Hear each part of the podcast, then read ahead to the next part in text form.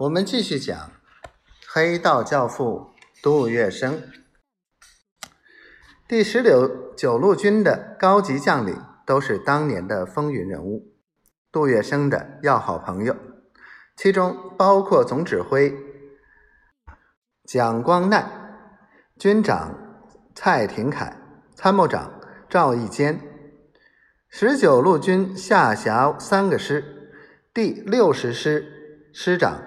沈光汉六十一师师长毛维寿，七十八师师长欧欧寿年，十九路军初到上海，他们头戴草笠，赤脚穿着草鞋，一袭暗灰军装，肤色黝黑，神情倦怠。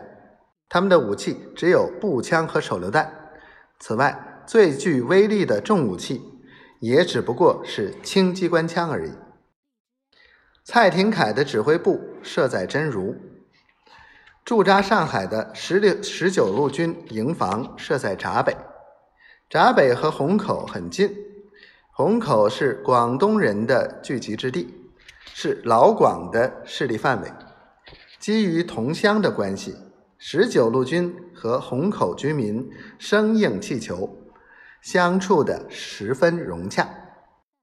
然而，虹口也是日本侨民从集之所。日本人和广东人在这一地区经常爆发冲突。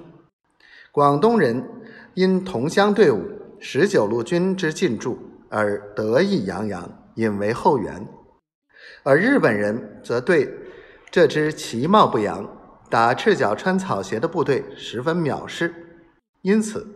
他们大言不惭地说：“日本皇军一旦发动攻势，保证在四个小时之内占领闸北。”一月二十八日午夜十一时二十分，纵使日本驻沪总领事村井苍松已接受了上海市政府的答复书，《时报》号外发表了令人释然的中日问题和平解决。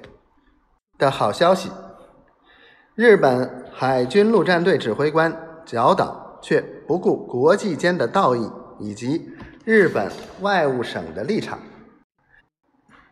狂妄骄横，不计一切后果的下令海军陆战队兵分三路向十九路军阵地开始攻击。日本海军陆战队分为三个大队，共约三千余人。武器精良，配备的有轻重机枪、野炮、取射炮和装甲军队。